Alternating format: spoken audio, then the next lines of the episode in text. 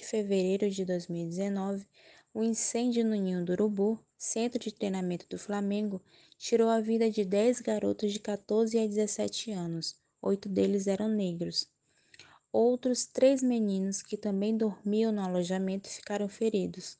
Todos eles compartilhavam um sonho: defender as cores do clube que amamos e nele fazer história. De lá para cá, tanto a atual diretoria, que inaugurou o CT, como a anterior, responsável pela montagem e pela permanência daquela estrutura improvisada, se mantiveram em silêncio. Faltou verdade, faltou transparência, faltou amparo, faltou justiça, faltou e ainda falta humanidade. Em janeiro de 2021, o Ministério Público do Rio de Janeiro pediu a condenação de 11 pessoas pelo ocorrido. A depender da decisão da Justiça, as penas em regime aberto ou semiaberto poderão chegar a seis anos. Paralelamente, depois de uma arrastada e cansativa negociação, houve acordo financeiro do Flamengo com oito famílias e meia. Mas, mesmo que todas as dez venham aceitar as condições oferecidas, nada apagará a forma como os dirigentes trataram nossa maior e mais dolorida tragédia. Esse programa é uma homenagem a Átila Souza Paixão, Arthur Vinícius de Barros, Bernardo Pizeta, Christian Esmério, Jedson Santos, Jorge Eduardo Santos, Pablo Henrique da Silva, Riquelmo de Souza, Samuel Thomas Rosas e Vitor Isaías. É também dedicado aos sobreviventes Cauã Emanuel Gomes Nunes, Francisco Diogo Bento Alves e Jonathan Cruz Ventura, a todos os garotos do Ninho, a todos os meninos que sonham em jogar futebol profissionalmente e a vocês, pais, mães, irmãos, avós, amigos, torcedores e adversários que viveram e vivem conosco a dor dessa perda. Nós não esquecemos, seguiremos juntos, nossas dez estrelas nunca vão parar de brilhar. Salve, meus consagrados e minhas consagradas. Hoje, um episódio especial. Na verdade, um episódio que ninguém aqui queria gravar, né? Dois anos da nossa maior tragédia e acredito, torço, na verdade, para que nenhuma supere esse momento que falo por todas e talvez por toda a nação, o nosso pior momento como flamenguista. É, acredito que todo amante de futebol também ficou mexido, ficou tocado. Então não tem muito rodeios hoje para começar, para chamar o meu time. E é isso, né, meninas? Acho que ninguém que queria gravar esse episódio especial, ele está indo ao ar na segunda-feira, porque hoje completam-se dois anos dessa tragédia e sejam bem-vindas. Olá, gente, tudo bem? É... Boa noite, boa tarde, bom dia. É... Olá, Mari, Ana, Marcela, saudade de vocês, como sempre. É... Esse episódio é um episódio que realmente não, não, a gente não tem aquela felicidade de gravar, né? A gente sempre quer trazer notícias boas, falar contextualizações de assuntos relevantes, podem ser é, um pouco mais dolorosos de conversar, mas a gente nunca tinha ideia de ter que falar sobre a questão da tragédia do Ninho do Urubu, porque a gente não queria que tivesse acontecido, né? E eu acho que tem muitos pontos a serem debatidos nesse episódio, né? E, e, eles precisam ser lembrados, precisam ficar na memória, a gente precisa não esquecer e precisamos cobrar isso da diretoria do Flamengo, cobrar dessa diretoria atual, da antiga, mas cobrar, a, a, sobretudo, que a memória deles, desses 10 meninos, não sejam esquecidas. É isso, né? Levar eles, é, e nós, como torcida, além da cobrança, levar para sempre o nome desses 10, né? Quando a gente canta na arquibancada aos 10 minutos que o Flamengo vai jogar para sempre por vocês, esse é o nosso papel, né? Mantê-los vivos na, na história do Flamengo e que eles fazem parte da nossa história, né, Marcelo? Bom dia, boa tarde, boa noite, para quem está ouvindo a gente.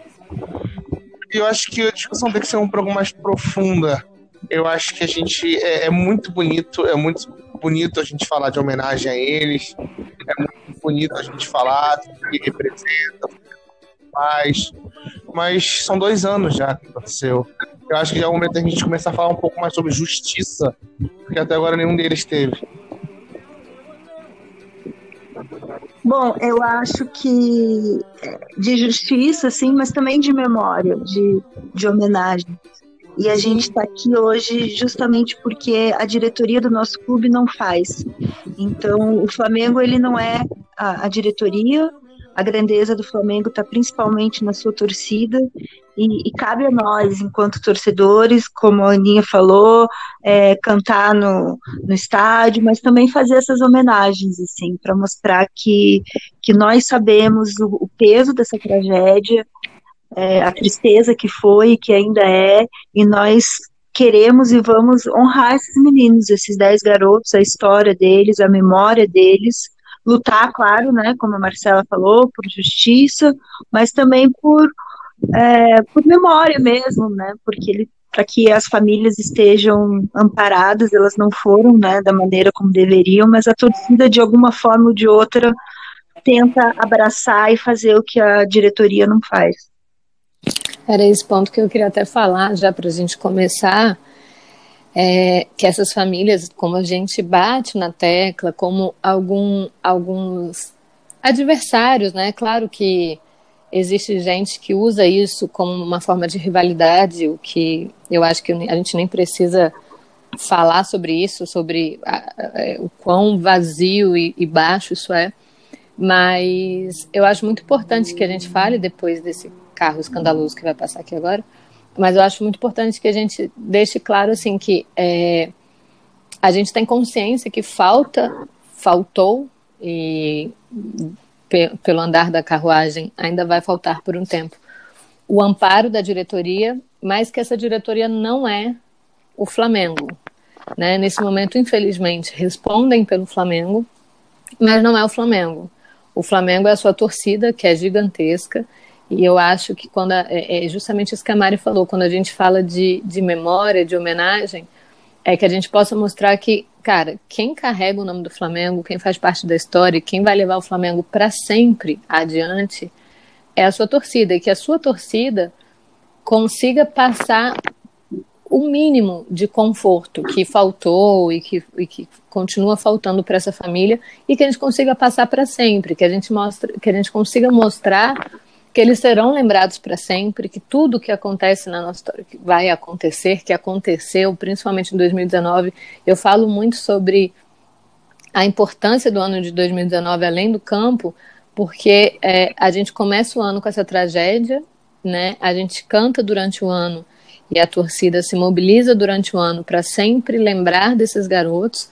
E aí nesse mesmo ano a gente termina com, com o ano mais vitorioso que tivemos. E eu acho que nada poderia ser tão grande por parte da torcida por esses meninos. Então, assim, eu estava presente quando a gente foi receber o time, né, na, na, lá no centro do Rio de Janeiro, na cidade, o, o, time bicampeão da América, e por vários lugares, qualquer ângulo que você olhava, tinham placas dos garotos do Ninho, não esqueceremos, tinha gente com adesivo, é, então cada um tentando prestar sua homenagem da forma que podia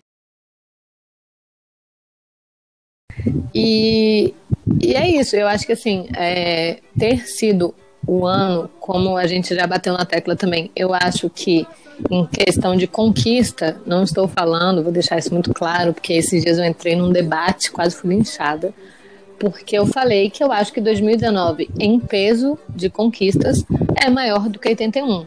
Você conquistar Campeonato Brasileiro e Libertadores no mesmo ano, que era uma coisa que só o Santos e o Pelé, no formato em que o brasileiro só tinham quatro rodadas, quatro jogos, é... então, na verdade, na história do futebol nacional, ninguém conquistou um campeonato brasileiro, uma Libertadores, eu acho que é mais pesado. Não estou falando que é melhor, ou maior, ou mais significativo é, para a história do Flamengo. Algo parecido esse ano, mas ainda assim não no nível do campeonato brasileiro. É, porque a Copa do Brasil é relativamente mais fácil, né? Assim, é, mas é a primeira vez na história que o time consegue ganhar a Copa do Brasil e a Libertadores no mesmo Sim. ano. Isso porque, não, isso porque a Copa do Brasil só passou a ser disputada desde 2013 pelos times que estão na Libertadores, né? Então, pela primeira vez, é primeiro É campeão. recente, né? Não, sim, e é, e- é um, um, um grande feito, né? Mas ainda acredito que o brasileiro, como, como a gente disse, né, cara, são 38 rodadas e fora isso, o Flamengo ganha em cinco meses mesmo, porque o Jorge Jesus poderia ter pegado o Flamengo com zero pontos, que seria campeão brasileiro. Então, é, é muito grande. Então, você fe- fechar o ano que começou da forma mais difícil possível, sendo a mais vitoriosa, é, é muito significativo para quem está na arquibancada, para quem representa o Flamengo e quer levar o nome do Flamengo representado por esses 10, é, essas 10 estrelas, né? São as 10 estrelas a brilhar no céu do nosso Mengão. Então, é, é, é muito importante a gente deixar isso claro. Quem está ali, quem falhou com essa família, não, não é o Flamengo. Infelizmente, representam o Flamengo hoje. Infelizmente, é, tornaram dessa tragédia ainda mais difícil, mais É, dolorosa. Coisa sobre quem administra esse país e das 210 mil pessoas que morreram de Covid-19. Mais É ou muito, menos. é muito, exatamente. muito semelhante. 224, né? A gente já tá nesse número absurdo.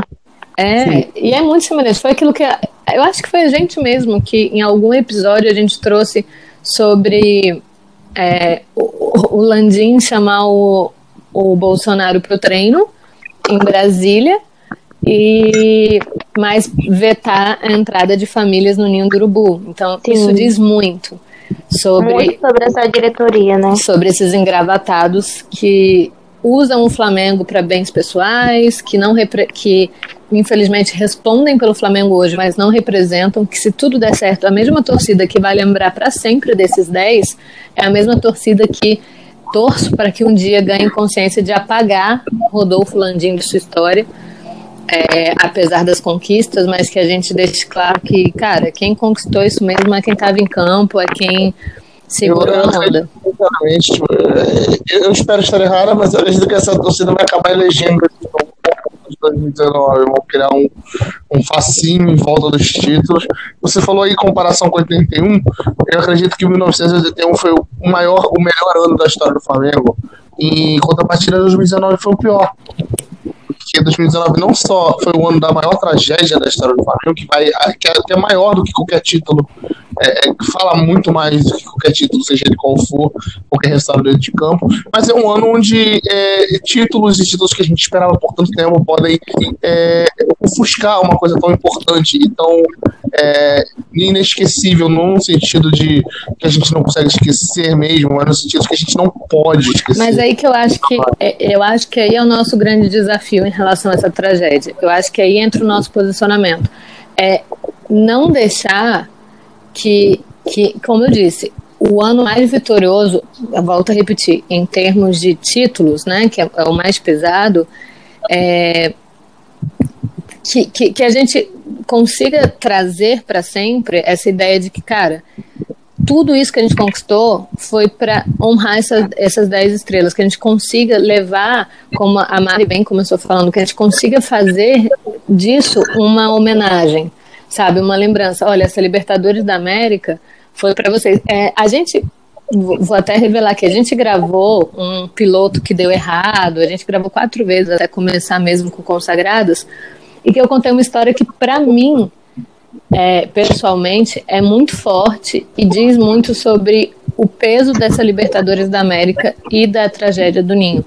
Quando eu fiquei sabendo da tragédia, eu estava no Peru, em uma viagem, e foi o dia que eu separei para visitar estádio. Era meu último dia em Lima, eu ia para Cusco, então eu separei para visitar estádio.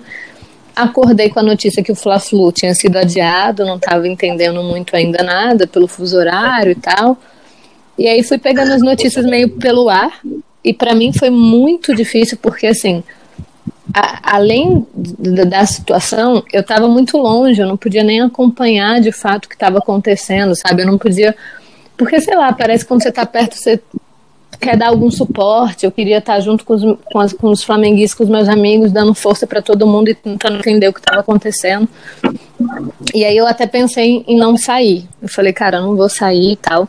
E aí falei assim, não, quer saber? Eu vou. Botei a camisa do Flamengo, fui para tentar conhecer o estádio. Acabei não conseguindo entrar no estádio, mas fiquei na porta do, do, do estádio. Foi quando eu desabei. Foi quando eu entendi o que estava acontecendo e eu chorei muito, chorei muito, chorei muito. E aí eu comecei ali a conversar com o estádio mesmo, sabe aquela coisa, aquele seu momento de fé esportiva que você fala assim, cara, e agora? O que, que vai acontecer? Porque, tipo, cara, foi um momento de é aquilo que a gente fala. A, a gente Desabafo, se pre... né? É, e a gente se prepara a vida inteira para quando o seu time for. Tipo assim, cara, se meu time cair um dia, como é que vai ser minha reação? Vai ser muito ruim e tal. Você nunca se prepara para uma tragédia. Então, tipo, e aí você entende que a pior coisa que poderia acontecer pro seu time não é um rebaixamento. Que você tá vivendo o pior momento da história do seu clube. Do clube que para você, tipo, representa muita coisa. Então, foi um choque muito grande. Eu conversei muito e, e ali eu falei, cara tudo que acontecer daqui para frente é, é em, em homenagem, em honra esses 10 meninos e tal, e aí, enfim. Então, e aí quando acontece de da final ser transferida e a gente vai pro e a final foi no Peru, no mesmo estádio em que eu desabei pelos 10, falei, cara, essa final é, é para ser muito para eles, não é sabe? É coincidência, não é coincidência, não, não tem porquê, cara, ter dado tudo errado. Do nada, essa final ser transferida para o Peru, para o estágio em que eu estava lá quando eu recebi a notícia, quando eu desabei e quando eu conversei com, cara, com os 10, que eu conversei com o Flamengo, eu não sei com quem que eu estava conversando com energia, é algo muito maior. E aí, quando a gente ganha da forma que a gente ganhou, e por exemplo, a Mari vive o seu maior momento dentro daquele estádio, é isso, sabe? No final eu falei, cara, eu, eu tô vivendo o maior momento da história no ano em que eu vivi o pior e com certeza são eles, sabe? É por eles. E todo e eu sou muito supersticiosa, muito, muito, gente, assim, extremo. Então toda todo jogo que eu assisti no estádio Temos uma botafoguense infiltrada. Assim, infiltradíssima. Eu sou muito supersticiosa, mas assim, é papo de doença já. Então, e eu fiz a tatuagem da minha avó, que é a pessoa mais importante da minha vida, que faleceu em 2018. E aí foi o primeiro ano também que eu trabalhei em loco com o Flamengo, em, em, em transmissão e tal. Então, toda vez que eu entrava no estádio eram, que isso acontece até hoje, inclusive, três beijinhos na tatuagem da minha avó. E aí eu falava, anjinho pessoal, entra em campo aí que a gente tá precisando. Apesar de elogiar o Flamengo, ela era botafoguense, inclusive. Mas eu falava, vó, eu sei que você queria minha felicidade, entra em campo aí por mim. E, além da minha avó, a gente tem mais 10 anjinhos que vão entrar em campo. Então, são 22 ali dentro. Então, era sempre isso que eu fazia. Eu falava, anjinho particular, entra em campo aí que eu tô precisando, 10. É com vocês. Então, era isso. E, é, e aí eu acho que é esse o papel, sabe? O nosso papel de fazer de um ano tão difícil que a gente consiga ligar a tudo que aconteceu para eles, por eles e com eles. E o que vai acontecer daqui para frente também que a gente não sabe. Foi o ano mais difícil? Foi. Terminou tão bem, não foi por um acaso, sabe? É, é a nossa forma de conseguir diminuir um pouco da crueldade que essa diretoria faz com essa família, com o Flamengo, com quem com quem é digno, com quem tem um mínimo de humanidade, enfim. Bia. É de vocês, gente. Só, Falei demais. Né? Só deixar pra quem tá ouvindo que vai ser muito comum a gente ouvir aqui as superstições de Ana Beatriz Ayade. Ah, porque quando acontece isso, eu faço isso. Quando acontece isso, eu faço aquilo. Tem, não, tem uma, gente, que eu. Que eu tá perto pra alguma coisa, fazendo não sei uma o que eu com a Marcela lá em casa e que assim, eu chamo a atenção na rua. Ela me incomoda tanto que eu fico nervosa se eu vejo alguém que não tá cumprindo. Que é, cara, já falei, eu acho pra vocês também. A perna enquanto você tá vendo o jogo, tem que estar cruzado pro lado que o time ataca. Não pode estar cruzado pro lado, tá dando energia pro outro time. Então, gente, por favor, quem estiver ouvindo, cruze a sua perna pro lado que o Flamengo ataca, sempre. Eu não sou supersticiosa, mas a gente, só, a gente só ganhou uh, o título da Libertadores porque eu mudei de lugar no estádio em Lima. Então, a gente só ganhou o título da Copa do Brasil em 2013 porque a Aninha tava de lingerie. Foi, foi. Pô, Libertadores também não lavei minha roupa. Eu tava, eu tava fedida na final, fedida. Eu namorava, eu falei, amor, você entende, né? Ele falou, não. Ele também não tava lavando a dele, então tava certo. Eu não lavei, não lavei. Falei, não vou lavar. Tinha cheiro de cerveja acumulada. Falei, cara, é única questão. Mas assim, falando, é, complementando, eu acho que as duas últimas falas, né? É, eu entendo que a Marcela diz que qualquer flamenguista, eu acho que qualquer pessoa trocaria os títulos ou trocaria qualquer coisa para ter os 10 garotos de volta, né? Então, é óbvio que a gente faria isso. Mas essa questão de, de separar um Alguém decente, né, amiga? Porque a gente sabe que tem flamenguista aí que, por Deus. É, exatamente. Qualquer ser humano que, que mereça alguma menção, né, trocaria. Mas assim, a gente tenta separar um pouquinho o, o que acontece dentro de campo, lembrando que esses 10 garotos também amavam o clube. Eles sonhavam em, em, em jogar pelo clube, em jogar profissionalmente e em trazer alegrias para suas famílias e para os torcedores, para milhões de torcedores. Então, de alguma forma, é, entra nisso que a Aninha falou, né, de que eles, eles honraram, a gente honrou, né, os, os, os jogadores que conquistaram esses títulos também honraram os meninos por isso, assim, porque eram meninos que queriam estar tá lá.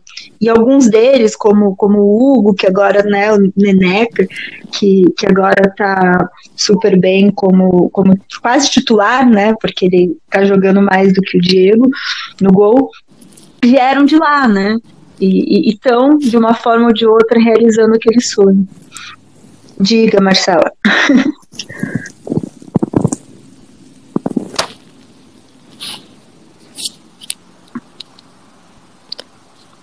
Marcela? Então, vamos com a Dani, se a Dani concorda com a gente. Marcela deve cair e voltar já já. então, é, já que está indo exatamente na segunda-feira, eu quero conversar um pouquinho sobre o que, que a gente pode comentar mais sobre esse tema. Primeiramente, para quem não, não sabe, eu acho que eu, eu, eu acho que eu ainda não comentei aqui neste neste programa, neste podcast, que eu faço parte é, de um coletivo de é, flamenguistas negros, né? Nós somos. É, nós viemos de outro coletivo, mas a gente decidiu formar um coletivo nosso de pessoas negras mesmo para, enfim, pautar questões mesmo de, de racismo e muitas outras coisas dentro do Flamengo, porque a gente sabe que nós somos um clube de massa e que a maioria de nós somos negros, né? Dos flamenguistas, no geral.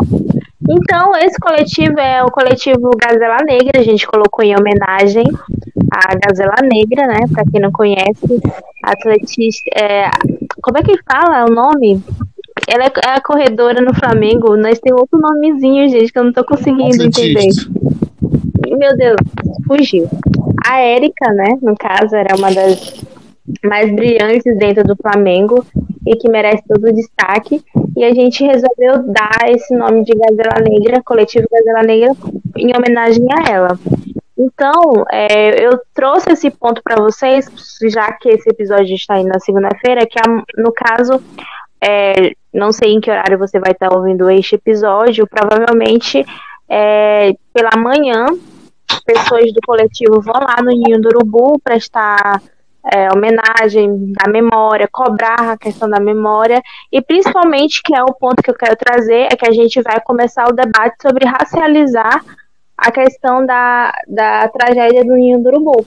Porque, querendo ou não, dos 10 meninos que faleceram naquele incêndio, a gente sabe as circunstâncias, a gente sabe que é, todos aqueles meninos que estavam ali são meninos que estavam procurando uma vida melhor, meninos que vieram, maioria deles de periferia, maioria deles são meninos pobres, todos os 10 e outros também que, enfim, ascenderam ou não no futebol, mas dos 10, oito deles eram meninos negros. Então, é preciso pontuar que é a questão da, de serem meninos negros, porque, querendo ou não, meninos negros, crianças negras, na sociedade em que vivemos, na sociedade racista em que vivemos, elas são excluídas já de modo natural, entende? E a sua morte, o seu corpo já é naturalizado é, de ser excluído, de exclusão, de ser morto. Quantos, é, quantos jovens negros a gente vê morrer diariamente no Brasil. A cada 20 minutos, um jovem negro morre no país. E essa tragédia também tem esse reflexo de, de serem oito meninos negros. Ah, nem todos eles, é, nem todos os meninos negros, é, como é que posso dizer? Alguém pode, pode dizer, ah, não é só meninos negros que procuram uma ascensão social, não é só meninos negros que estavam entre os dez é, que faleceram. Não, não é só. Mas a gente vai racializar esse assunto porque, como, como eu estou colocando, a gente sabe que nas periferias, nas favelas, são maioria de pessoas negras. A gente sabe que é, o futebol é um meio em que essas pessoas, principalmente as pessoas negras, visualizam o futebol como ascensão social. Meninos negros veem Neymar, é, até o próprio Pelé, veio hoje em dia o Vinícius Júnior, que era do Flamengo, é, o próprio Hugo, que está ascendendo, e outros tantos meninos negros que estão ascendendo, eles visualizam é, essa conquista desse, dessas pessoas, desses jogadores, e é a única oportunidade que eles têm de crescer socialmente. É a única oportunidade deles crescerem, terem uma ascensão social. Então, o fato do, do Flamengo ter dado esse esse tratamento desumano para os seus para é, as, as fami os familiares das vítimas do ninho também é um reflexo do racismo e da exclusão social da qual essas pessoas estão inseridas, entende? Porque são pessoas que já vivem à margem da sociedade de modo é, muito contundente e aconteceu é, a questão da, de seus filhos serem retirados deles, que eles entregaram para o Flamengo seus filhos e receberam em volta os, o corpo deles morto e foram e foram negligenciados no sentido de que não puderam fazer uma homenagem decente dentro do CT E, tudo isso que eu estou conversando aqui com vocês, tudo isso que eu estou jogando este assunto, esse tema, que é tão importante, é porque é preciso que a gente entenda as relações raciais dentro da sociedade. É preciso que a gente entenda que todo o contexto de racismo leva a essas crianças negras a serem excluídas, leva essas crianças negras a pensarem no futebol como um meio de ascensão social e, por, e serem é, maioria deles eles pensarem que dentro das periferias, ou você pensa é, em meios de sair daquele, daquele mundo de, de pobreza mesmo, de não ter oportunidade, de não ter essa consideração que o Estado não dá para essas periferias mesmo, essa oportunidade, e você vê o futebol como um meio de ascensão social. Então, isso é um reflexo muito grande de uma sociedade que exclui crianças negras, que mata crianças negras, em que a expectativa de vida de crianças negras é dura. Eu não tenho uma estatística de expectativa de vida, mas só o fato de a cada 20 minutos a gente vê uma, um jovem negro morrer, a gente percebe o quanto isso é gritante na sociedade. Só da gente ouvir a cada dia no jornal, a gente ouviu uma criança que foi baleada novamente, uma Ágata, o João, o João Lucas, enfim, todas essas crianças que vêm morrendo a cada dia, seja no Rio de Janeiro ou seja em qualquer outro estado, apesar da gente sempre ter essa visibilidade maior no Rio de Janeiro por conta da, da mídia tradicional, mas isso acontece no Brasil inteiro. Então são coisas que precisam ser pontuadas. Nós tínhamos 10 garotos, oito deles eram negros, e o fato de oito deles serem negros é o reflexo de tudo uhum. isso que eu estou contando aqui para vocês. O fato de oito deles estarem é, entre essas vítimas reflete um Brasil que exclui crianças negras e não dá oportunidade para elas, a não ser dentro do futebol, porque e às vezes nem isso, porque a gente sabe o quanto é. A gente comentou no episódio 3 sobre a questão da, das meninas, né, que não tem oportunidade da, do futebol feminino. E a gente sabe, e a gente comentou o quanto o futebol, de modo geral, ele não te dá ascensão social facilmente. É muito difícil a gente chegar num Gabigol ou, sei lá, num Vinícius Júnior. Isso não é uma realidade presente, é uma realidade de exceção, né? E é por isso que dentro desse meio também por isso que eu acho, apesar de ter me decepcionado com o Gabigol, por estar rindo lá com o presidente nesse, nesse último encontro deles, mas uhum. eu acho importante o fato do Gabigol, por ser um ídolo do Flamengo, por ser um, uma pessoa que é, tem essa referência e está se tornando cada vez mais referência. É claro que ele precisa amadurecer muitos aspectos, inclusive repensar muita coisa que ele faz, mas o fato de ele pouco a pouco estar se posicionando sobre racismo, estar se posicionando enquanto um homem negro, sim, porque para quem você, para quem não sabe, Gabigol, Gabigol é um homem negro. Sim. Ele, a gente não vai comentar aqui sobre colorismos e tal, mas ele é, ele, e ele se identifica como um. Isso me deixa muito feliz quando ele se uhum. posiciona enquanto homem negro nas redes sociais, porque isso faz com que vários outros meninos negros é, se olhem e digam, olha o Gabigol e tal, não sei o que. Então isso é importante desse, desse contexto.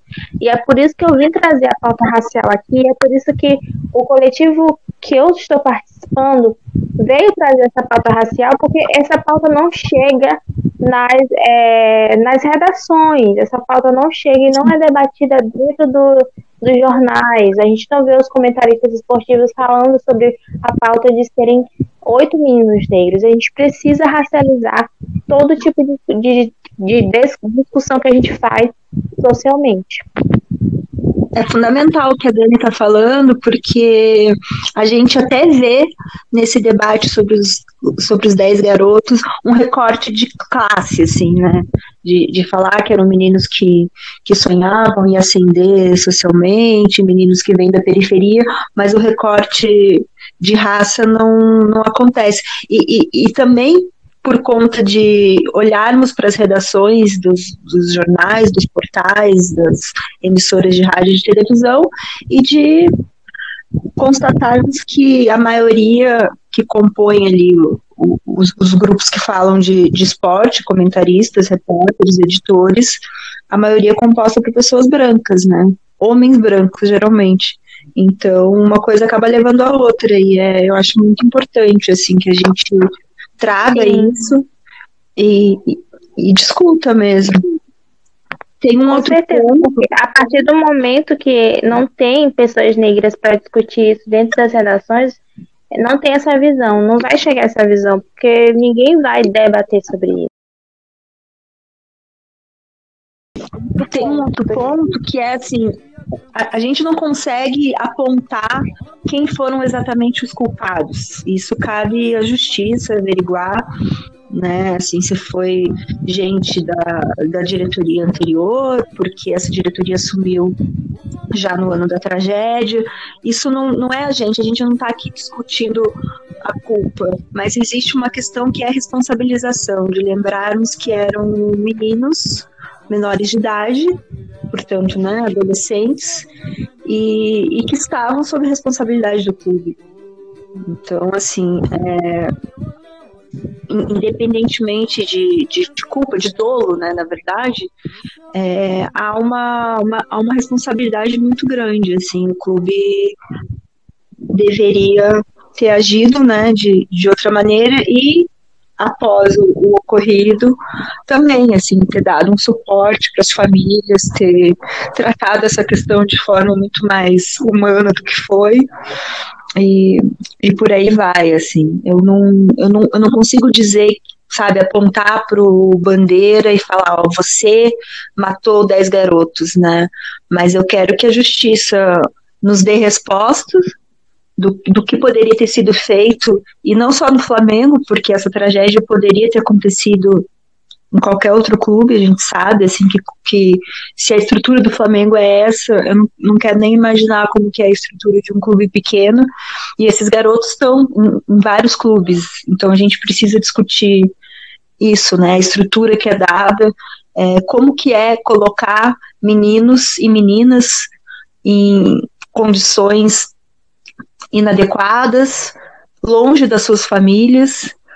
E, e, é isso, assim, porque a gente tem, né, o Estatuto da Criança e do Adolescente ali coloca como, como responsabilidade a família, o Estado, a sociedade. E o clube entra como parte da sociedade por ser formador também. Se ele recebe aquele menino, imaginando que futuramente aquele menino pode se tornar um, um grande jogador, assinar um contrato e valer milhões para o clube, ajudar a trazer um retorno esportivo também, além de financeiro, ele precisa também dar esse suporte.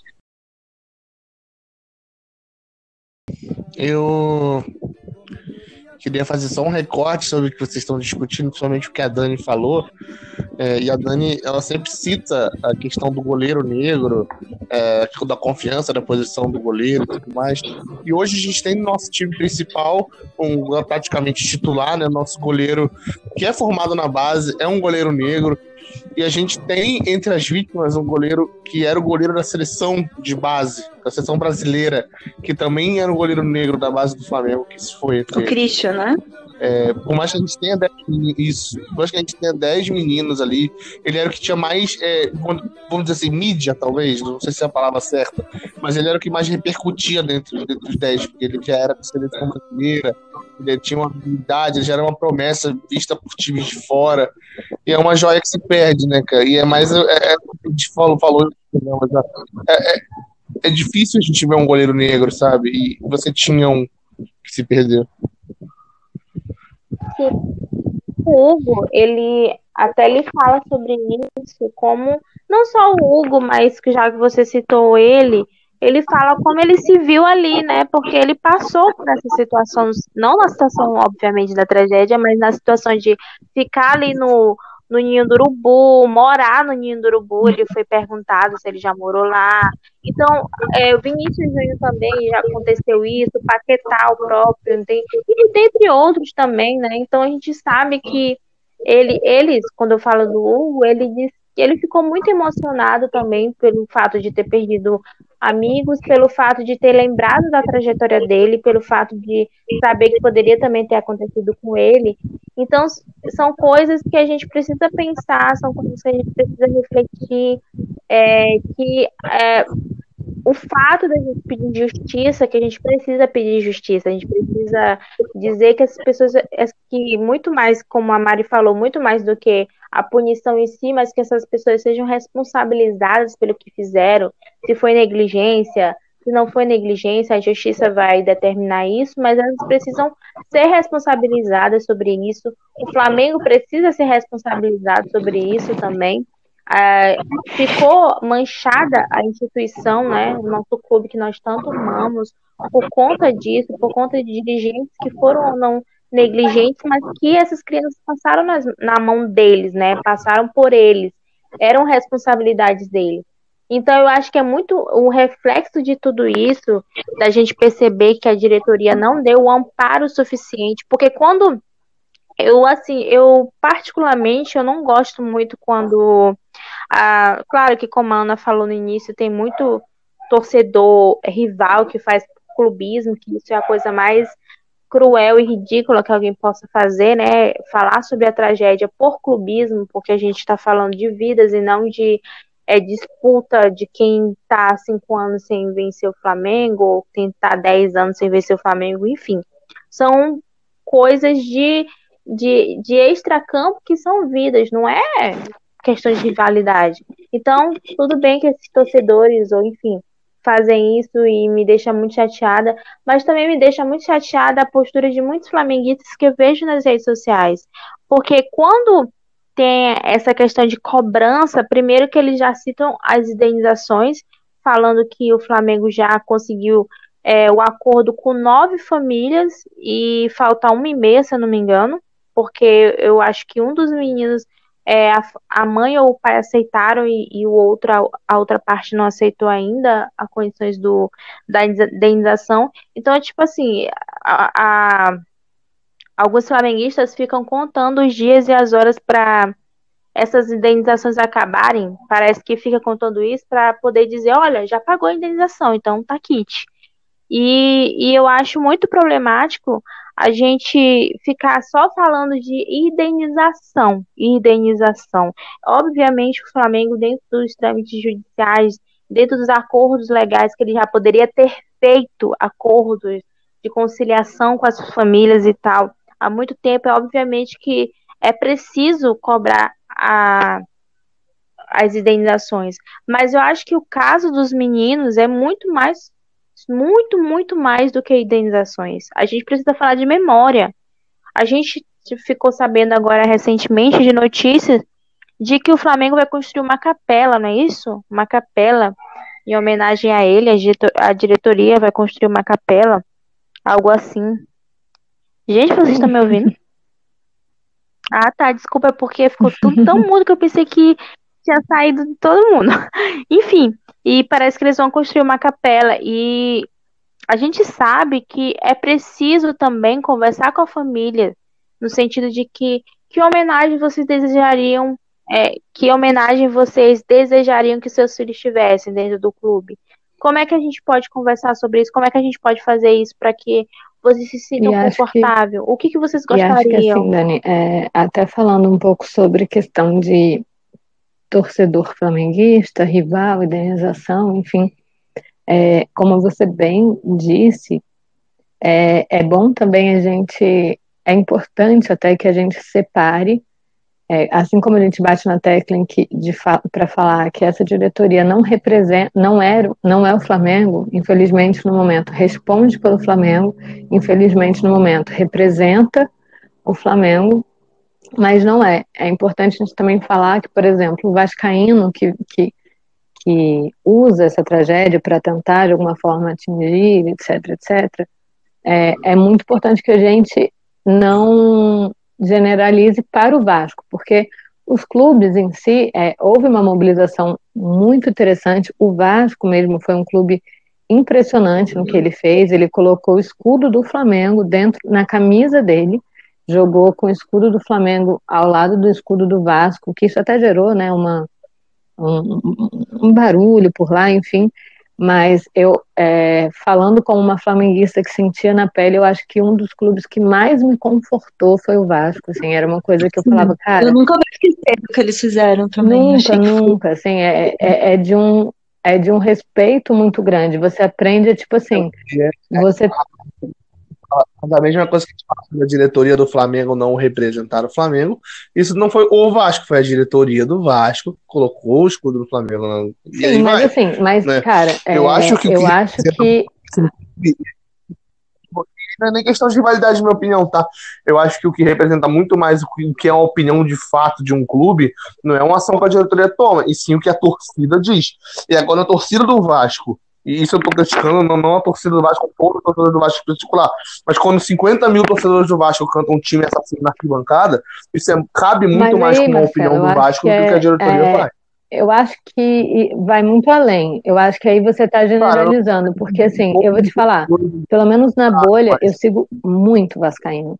E na bolha que eu sigo, há um movimento muito grande, por exemplo, para que eles é, não chamem mais de mulambo, para que eles não cantem mais isso. Assim como, por exemplo, eu me mobilizo na minha arquibancada para que a minha torcida não chame tricolor de time de viado, não chame é, São Paulo de Bambi, é, ainda. Ah, mas eu, eu já não gosto que as pessoas. Exatamente, mas é, é, é esse o ponto. É, pode ter 50 mil que vai representar o Vasco ali, mas se há um movimento, se há algo já para que eles mudem, então já não pode falar que é o Vasco sabe? Porque existe um movimento por parte da torcida para que isso quebre. Eu gosto, eu gosto muito do que a Mari sempre fala, eu gosto muito do que a Mari sempre fala, que o futebol é uma disputa. Então é uma disputa eterna no sentido de que a gente tem que disputar esses espaços no sentido de que tentar ressignificar essas situações, por exemplo, como a gente ressignificou no Flamengo a questão da, da, do favelado, no mulambo. E eu acho que a própria torcida do Flamengo precisa aprender muito o que é ser mulambo, né? Precisa aprender de fato o que é um mulambo e precisa respeitar isso também, no sentido de que é uma conotação racista e não, e não é para ser falada de modo vazio só por ser flamenguista. Tu precisa entender da onde vem isso e por que que tu tá falando isso. Você também concorda, agora puxando um pouco para o meu lado de pauta, você concorda que a torcida do São Paulo deve fazer a mesma coisa e ressignificar o Bambi? Pode, eu concordo, pode sim.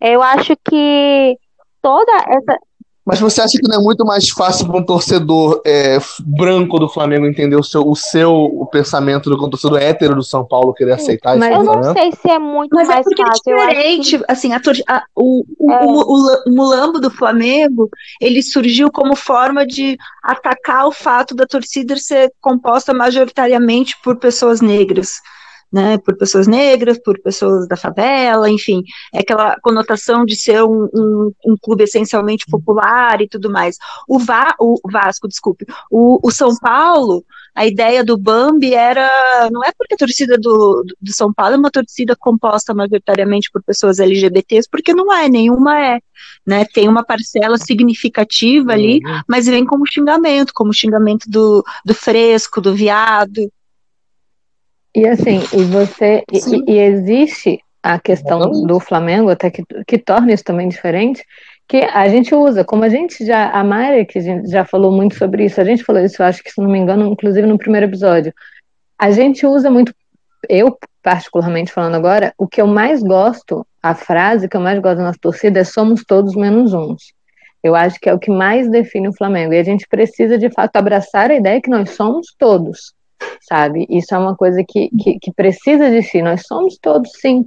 A nossa maioria, quando a gente canta festa na favela, é, é com uma questão de, de, de orgulho que sim, nós somos essa maioria e nós somos todos, é isso, sabe? E, e tudo na Sim. história do Flamengo, a questão do Mulambo, a questão do próprio Urubu, parte de, um, Uhum. parte de uma ação preconceituosa, aquela- em que a gente parte, pega e fala assim, cara, é isso. Tá, nós somos representados por isso sim, e a gente precisa entender que isso sim nos representa.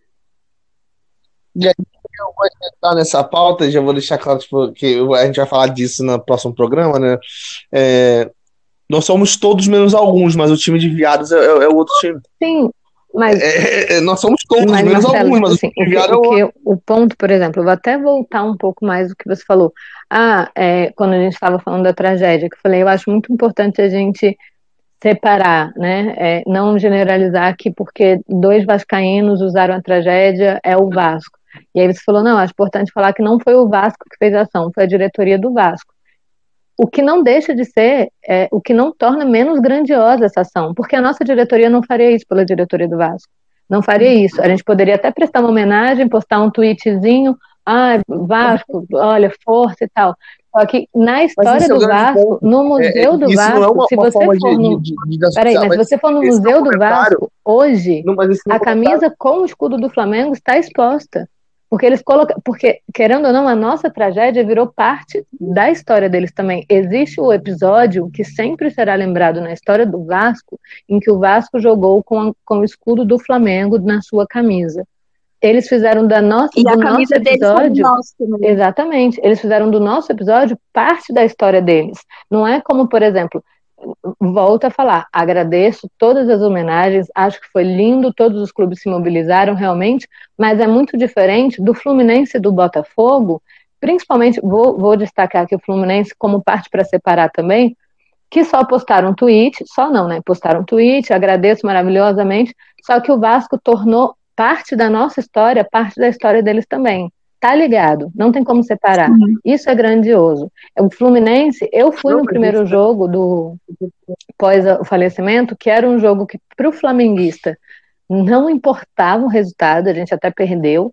é, não importava, a gente é, levamos a bandeira, cantamos a música, e quando bateu os 10 minutos da, da, da homenagem, a torcida do Fluminense, grande parte, não vou generalizar, estava vaiando e xingando a torcida do Flamengo. Não respeitaram. A do Vasco, que você quis separar também, que eu falo não vale generalizar, os 50 mil do Vasco que fizeram um jogo pós-tragédia do Ninho, não era nem contra o Flamengo, eles aplaudiram nos 10 minutos do jogo deles. Quando bateu 10 minutos no relógio do jogo Vasco e sei lá quem, a torcida do Vasco prestou homenagem ainda assim, aplaudiu é, os 10 minutos, como a torcida do Flamengo botou de tradição na história dela, e homenagearam. Então, assim, é, é, muito importante a gente separar, ah, foi um movimento da diretoria, sim, mas um movimento que a nossa diretoria não faria, sabe? Então. É, mas quando a nossa diretoria faz uma coisa que não agrada Sim, a gente, aí é a opinião só da é diretoria. muito Quer dizer, quando é diferente. ruim, é a diretoria que representa. Mas é muito diferente. Mas essa diretoria, o, que, é, o que essa diretoria fez tem impacto na história do Vasco. Entrou como um novo, um- um- uma nova página na história do Vasco, que ela só existe porque aconteceu uma tragédia no seu maior rival. Senão essa página não existiria. Essa página, esse movimento, por exemplo, o que a nossa, o que a nossa diretoria faz com esses garotos do Ninho marca a vida da família dessa, dessa, dessa- desses 10, dessas 10 vítimas, dos nossos 10 garotos. Marca a nossa história, marca o nosso, o nosso sentimento pelo Flamengo, marca no- mancha a nossa história. O Vasco não tem nada a ver com isso. Agora, a partir do momento. Então, assim, aí a gente vai, bate nessa tecla, bate na diretoria. Se a diretoria pagasse todo mundo direitinho, agisse de forma humana, fosse, fosse assim, um exemplo de diretoria, seria um problema nosso também. Agora, a partir do momento que o que a diretoria do Vasco fez, ele, ele botou uma página, tem um capítulo na história do, Flam- do Vasco que só existe porque aconteceu uma tragédia no seu maior rival. Então, a partir do momento, é um movimento que a diretoria fez, mas que vai marcar a história do clube. Essa história vai ser contada. Se um dia um garoto que nasceu em 2039 for no Museu do Vasco e ver lá uma camisa que só a camisa só está exposta porque tem o símbolo do Flamengo. Ele vai falar, pai, por que, que essa camisa está aqui? Filho, porque tem um símbolo do Flamengo, porque aconteceu isso, isso e isso. Então, tipo, o que acontece na nossa história vai ser contada lá, porque o que eles fizeram vai muito além da diretoria. Não foi uma decisão da diretoria. A diretoria, por exemplo, podia ter entrado com uma faixa para homenagear. Aí pronto, morreu ali, fizeram uma homenagem, papapá, papá. Mas não morreu ali. Ligou a história. Foi muito, mas muito tem, mais tem, humana tem do a dois pontos. Tem dois pontos que eu gostaria de considerar. Assim, um é que o clubismo está entranhado mesmo no, no futebol.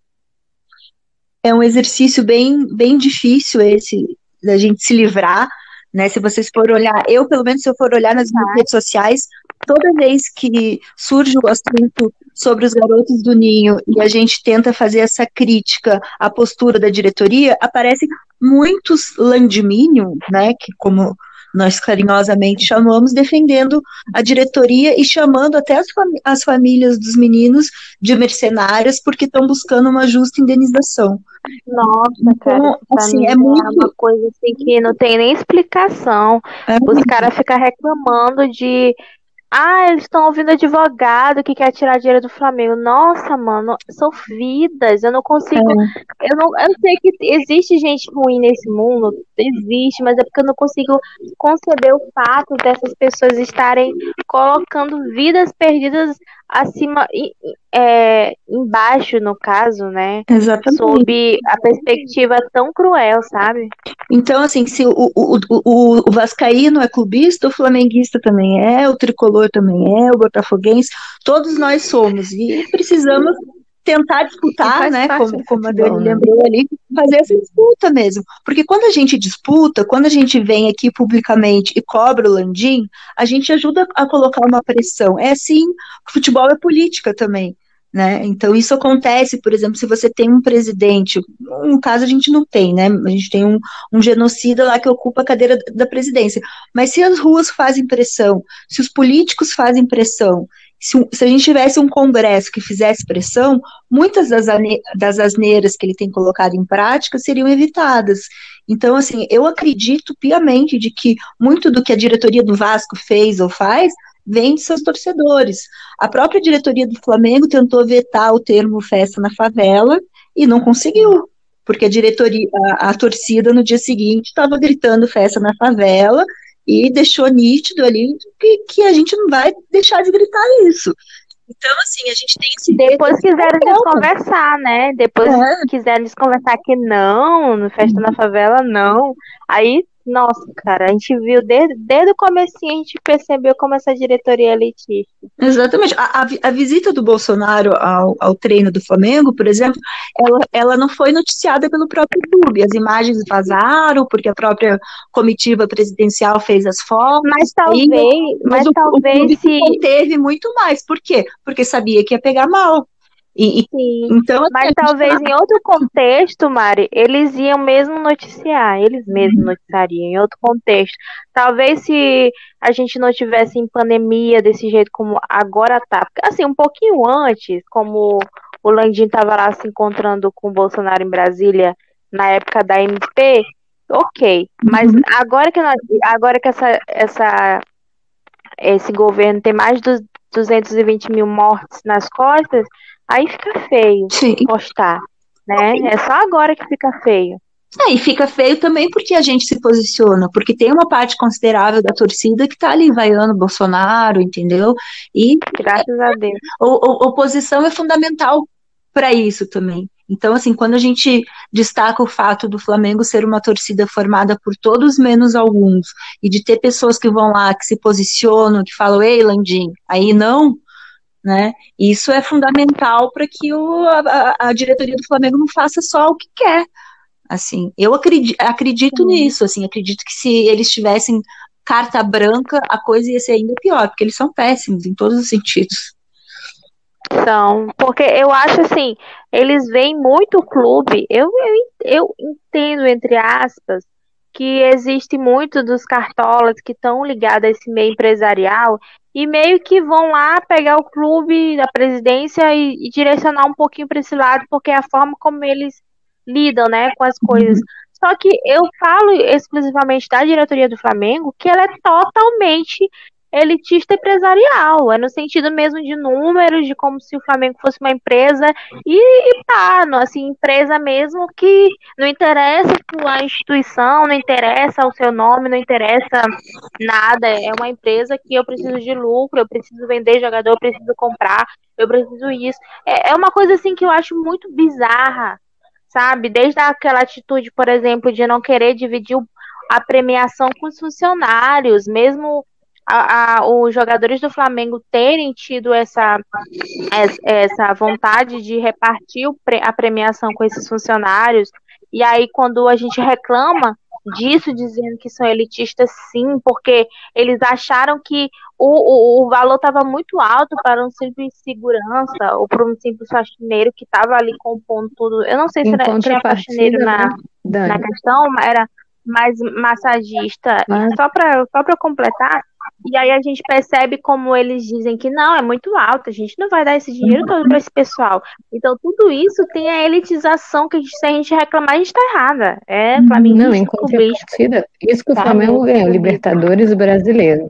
Em contrapartida, a gente tem, por exemplo, Palmeiras, que ganhou Libertadores da América, e eles pegaram grana da premiação para pagar funcionários que não tinham nada a ver com o departamento de futebol, para pagar a galera do Exatamente. clube. Então, assim, Exatamente. pegaram parte dessa premiação e foram lá pagando funcionário por funcionário que não necessariamente estavam ligados ao departamento de futebol, mas que fazem um clube acontecer, fazem um clube existir, são tão importantes quanto. Exatamente. Fazem parte da história da do Exatamente. Palmeiras. Então, em contrapartida, você tem isso, né? Porque você fala assim, cara, você olha para a sua, que é, volto a repetir, a premiação de brasileiro de Libertadores, então, duas premiações, até então, Palmeiras não ganhou a Copa do Brasil, que é a maior das premiações, então a gente não sabe se vai ganhar. Ganharam a Libertadores, é, tem, tem condição tão bem quanto o Flamengo, são os dois clubes mais ricos. E, e- vale a gente destacar também que foi no ano que o Flamengo bateu praticamente um bilhão né, de receita, que o Flamengo teve o recorde aí da, da, da sua história e tal. E o Palmeiras, em um ano de pandemia, um ano em que vários clubes deixaram de lucrar, que o Palmeiras poderia ter lucrado muito. Não vou também falar que a, dire... que a diretoria do Palmeiras é um exemplo, não, porque, como a gente já falou aqui também, no jogo contra o Flamengo não abriram mão do jogo, não estavam interessados com vidas. Na final da Libertadores tivemos parte de torcida, não estou falando que é um exemplo. Estou usando nesse ponto que a gente estava falando, exato, de Esse elitismo, né, da gente, que a gente estava falando, que você fala, cara, os caras ganharam um prêmio em um ano de pandemia, um ano que o, o clube ganhou muito menos do que, do que poderia, do que deveria, enfim, e ainda assim eles pegaram parte dessa grana e foram pagando os funcionários, que para o Flamengo se virou uma grande questão, nossa senhora, foi um desespero. No Mundial, né? Isso é uma questão no Mundial que deu todo aquele. Um clube que paga no um Mundial, milhão, né? sabe, por mês, um clube que tava benzão. E o- os capitães tiveram que ir conversar. Diego Alves ficaram todos revoltados porque por conta disso tudo. E vamos dizer, isso afeta. Os caras estavam lá no Mundial no Catar, meu Deus, e isso tá acontecendo. Olha como a, a- a- isso é um absurdo, entendeu? É um negócio assim. E, e, e é como a Ana falou sobre a questão de que a diretoria do Palmeiras não é essas coisas, é porque a gente tem que pontuar que a, desses anos de futebol que a gente está aqui, a gente percebe que é isso. Diretoria nenhuma se safa de atitudes deploráveis, porque a gente sabe que dentro do futebol brasileiro em especial, eles todos as diretorias pensam apenas em si e só em si. Claro, e aí vai também o que a Marcela falou, óbvio, não adianta parte da torcida a, a abraçar, fazer homenagem, depois estar tá cantando sobre caiu da geral e tal. Só que é o que a gente fala, assim, é, já existe um movimento por parte da torcida, eu inclusive, o Flamengo a gente está gravando, ainda não saiu o jogo do final de semana. O Flamengo ganhou do Vasco, foi a última partida. E eu fui assistir, eu banhadinho um pouquinho leve de clubismo, fui assistir a live do Portão 9 do Vasco, porque eu queria ver como é que tinha batido a derrota lá. E aí eles. E, e tinha um cara que foi mandar um, um superchat lá, para enfim, para reclamar da situação do Vasco, o nome dele era Nananana da Mulambada. E aí, na hora que ele leu, que, que o João Almirante e o outro, é, que eu não sei o nome, perdão, Gustavo, leram, eles falaram assim: olha, a gente já falou sobre esse termo aqui, é um termo que a gente não curte, é um termo que a gente não apoia, então é um termo que a gente não vai ler mais se aparecer aqui. Então, cara, de você falar assim, pô, sabe, é, e, e, e é, é uma live que, que abraça muita gente, que tinha muita gente lá assistindo, e aí você fala, tá, existe já esse movimento. Isso é, é importante que a gente fale. Claro que a gente ainda está muito longe. É isso que a gente bate aqui em todo episódio. A gente fala muito sobre o quanto falta para uma evolução de fato do futebol, que até a Marcela sempre fala, né? Que a galera fala que é o futebol raiz e blá blá blá. Mas de existir algum movimento, sabe? De existir aquilo. Ano passado, a torcida do Flamengo cantou se não me engano, foi num jogo contra o Fluminense, salvo engano, não sei. Mas a torcida do Flamengo cantou sobre alguma coisa, não, não lembro nem o canto também, se eu lembrasse, não, nem valeria cantar falar aqui, e que existe o movimento do clube ser multado.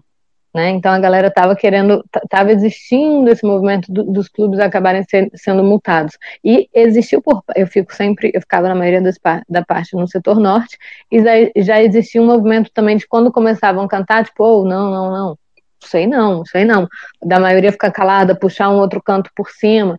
Então, de existir algo, é, é importante que a gente a gente traz aqui o que falta, mas é importante a gente também bater na tecla do que já existe sabe? É bom a gente dar voz ao que já existe, para que esse movimento, para que o Vascaíno que esteja assistindo a gente aqui, ou o palmeirense, enfim, é, abrace isso também, escute essa voz, escute a voz do que já existe, entre nesse movimento, procure saber da onde surge o termo mulambo que você fala para o flamenguista que está ali, sabe? Você cresce e só reproduz isso, da onde existe, por que que existe, por que que é importante mudar, por que que é importante parar com, esse, com essa com, com, com essa forma de, se, de, de falar do flamenguista. É o que a gente sempre fala aqui.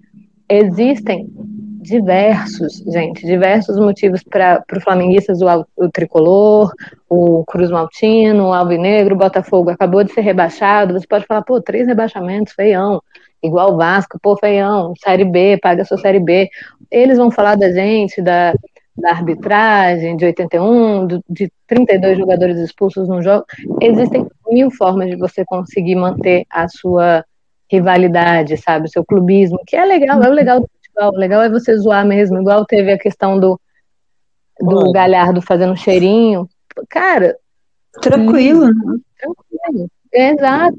Faz parte. Mas a questão é que é interesse dessa grande parte das pessoas realmente mudar isso. Mas, mas é isso. Mas a gente precisa destacar que já existe movimento para que a gente possa fazer barulho e que esse barulho vai ficando cada vez mais alto, mais alto, e que com interesse ou não, ela se torne uma minoria, porque se ela se tornar minoria ela se sentir acanhada e aquilo não for reproduzido, ela vai ter que mudar na marra ou não. Ela vai ter que mudar. É, é, é, é essa maioria, que ainda é maioria, bastante até, precisa se tornar minoria. E, e, assim, como a gente fala que é importante, a gente traz isso no, no. A gente joga aqui na cara tudo, a gente bate na tecla de tudo que é ruim, de tudo que precisa ser modificado, mas a gente também traz o que, o que já mudou. Qual o movimento para isso? Qual é a melhora para isso? Porque a gente precisa, em determinados momentos, dar muito mais foco ao que já existe e fazer isso ganhar barulho, isso ganhar força, para que vá ficando cada vez mais alto, mais alto, mais alto, e que as pessoas, e que, cara, quem não tiver com a mente aberta para entender por que que mulambo não é, não é legal, e que não queira pesquisar e que não queira saber, que ele então mude na marra, que ele chega numa hora que ele não tem escolha, sabe? Que é isso. Tipo assim, você não vai você não vai poder reproduzir isso, porque se você reproduzir, teu clube vai ser multado, porque sua torcida já não reproduz isso. Então, tipo, é importante a gente trazer também o, o lado do que já existe, o lado do que do que do movimento que existe, porque é, é isso, a gente tá vendo que é.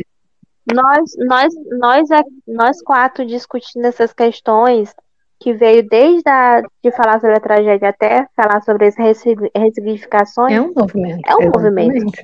E é um movimento que e, e, a gente tem que fazer o barulho exatamente junto, voltando para os garotos do Ninho, que eu acho que é, a questão até era isso que eu até falava da Dani, eu me perdi naquela época lá, naquela época, tem anos, eu me perdi naquele momento que a gente estava falando das das indenizações já perdi o que eu ia falar de novo, gente.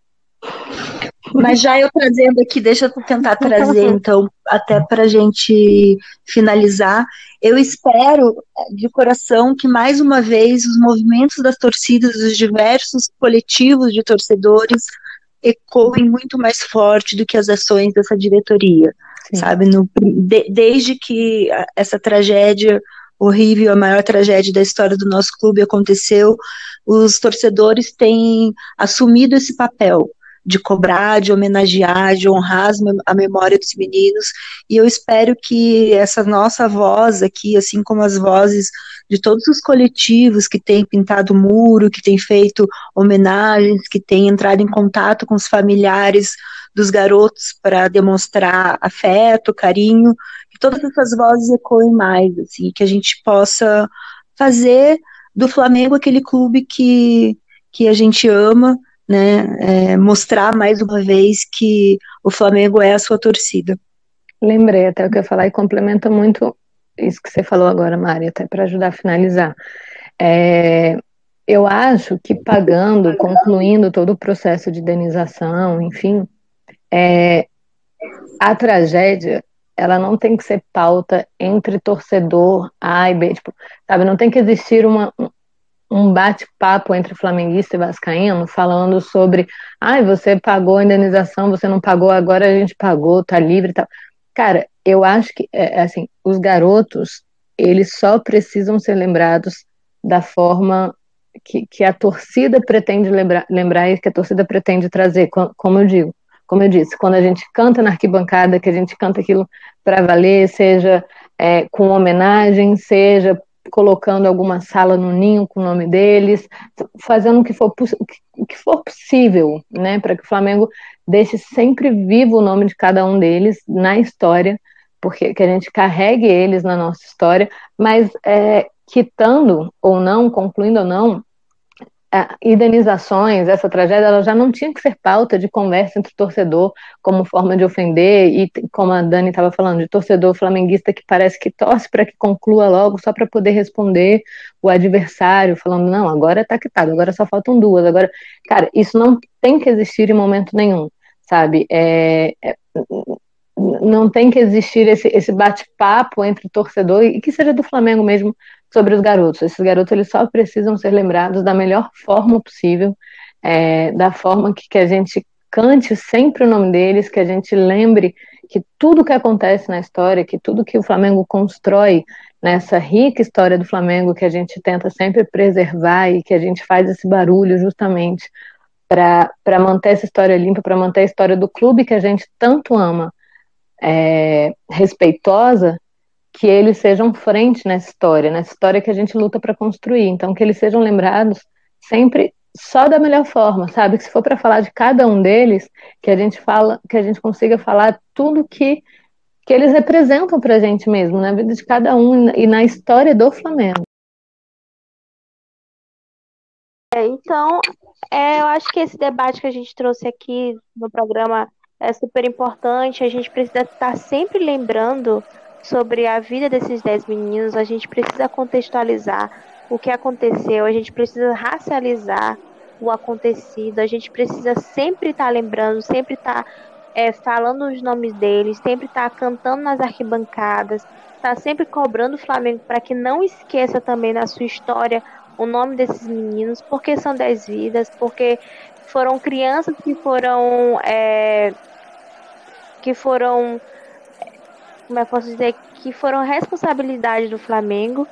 Então tudo isso é importante para a gente situar que o Flamengo é maior do que essa diretoria, que o Flamengo é, a nossa, é, é o nosso clube, é a nossa instituição e a gente precisa honrar a memória dessas 10 dessas dez vidas que foram perdidas no CT do Flamengo, no CT do time que a gente tanto ama.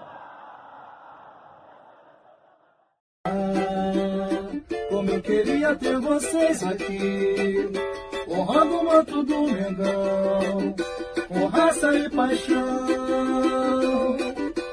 Mas essa nação jamais vai esquecer. O Flamengo vai jogar pra sempre por vocês.